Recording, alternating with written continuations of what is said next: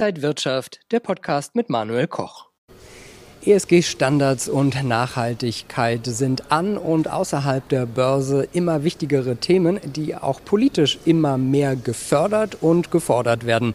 Und welche Investments da interessant sein könnten, darüber rede ich jetzt mit dem CEO von Bullfinch, bei mir Robin Haag. Herzlich willkommen hier an der Frankfurter Börse. Vielen Dank. Seit Jahren sehen wir im Prinzip einen Trend hin zu grünen Investments. Können wir erwarten, dass politisch da jetzt auch mehr kommen wird und dass das Thema, der Trend weitergehen wird? Es wird sicherlich mehr kommen, aber es wird Jahre dauern. Wir haben bereits bei der ESG-Taxonomie gesehen, dass es Jahre dauert, bis man sich überhaupt darauf einigt, was grün ist. Wir haben ja hier an der Börse zum Beispiel den DAX 50 ESG. Es gibt viele ETFs und Fonds. Äh, man, hatte mal so eine Zeit lang so ein Gefühl, es sprießt so alles heraus. Ähm, worauf sollte man denn bei der Auswahl achten? Man muss sehr aufpassen. Also es gibt offiziell mehr als 30 Billionen Euro, die in nachhaltigen äh, Instrumenten angelegt sind. Nachhaltig heißt nicht unbedingt das, was der Endkunde, was der, äh, was der normale Investor unter nachhaltig versteht. Und daher muss man wirklich aufpassen, was überhaupt in dem Fonds ist. Ob man zum Beispiel eine grüne RWE-Anleihe in seinem Portfolio haben will. Und da muss man letztendlich sehr ins Detail gehen oder sich wirklich auf Vermögensverwalter konzentrieren, die das Thema ESG sehr ernst nehmen und nicht als reines Marketingthema behandeln. Werfen wir mal einen Blick auf die Rendite. Werfen denn grüne Investments auch eine Rendite ab? Auf jeden Fall. Also man kann ja auch an, an, Tesla denken. Da gibt es sicherlich einige, die mehr Probleme mit dem G als mit dem E haben. Aber grün kann auf jeden Fall auch sehr profitabel heißen. Welche Alternativen gibt es zu börsengehandelten Produkten?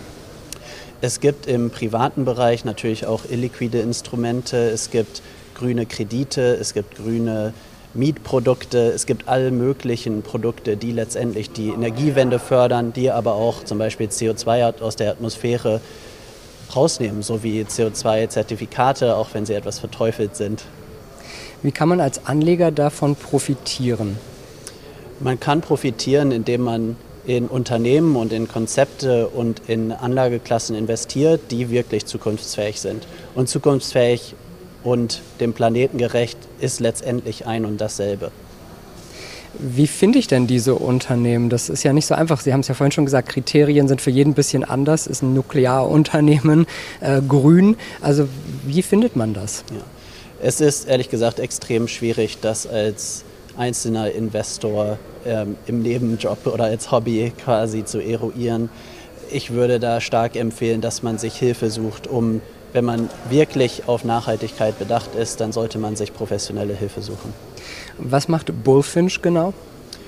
Bullfinch ermöglicht es, die dezentrale Energiewende zu beschleunigen. Und zwar konzipieren wir Anlageprodukte und Investmentprodukte, die letztendlich die Solar Solardächer oder auch Batterien in und um Häuser und Ladeinfrastruktur fördern und das Ganze wird ermöglicht durch Mietprodukte, letztendlich auch Kredit- und Leasingprodukte, die, wie man in den USA in den letzten 15 Jahren gesehen hat, essentiell für die Beschleunigung der Energiewende sind. Welche Wachstums- und Renditechancen sehen Sie da? In der Anlageklasse generell äh, sehen wir hohe einstellige Renditen bei den, bei den Asset-Investitionen und dabei sehr, sehr diversifizierte Portfolios. Das heißt geringes Risiko und hohe Erträge. Wie kann ich denn als Anleger, wenn ich da Interesse habe, einsteigen und investieren? Es ist noch etwas früh dafür als, als Kleininvestor. Derzeit arbeiten wir mit großen professionellen Investoren. Aber äh, wir werden auch in den nächsten zwei Jahren sicherlich da etwas zu verkünden haben. Und welche Risiken gibt es bei solchen Produkten? Also bei unserer Anlageklasse sieht man zum Beispiel, dass Liquidität natürlich nicht so groß ist wie beim börsengehandelten Produkt. Das heißt, man muss das in seiner Finanzplanung beachten. Ansonsten sehen wir unsere Anlageklasse als sehr risikoarm. Sagt Robin Haag von Bullfinch, der CEO hier bei uns an der Börse. Dankeschön für diese Einblicke in die Nachhaltigkeitswelt und ESG-Welt. Und danke Ihnen, liebe Zuschauer, fürs Interesse. Bis zum nächsten Mal hier von der Frankfurter Börse. Und wenn euch diese Sendung gefallen hat, dann abonniert gerne den Podcast von Inside Wirtschaft und gebt uns ein Like.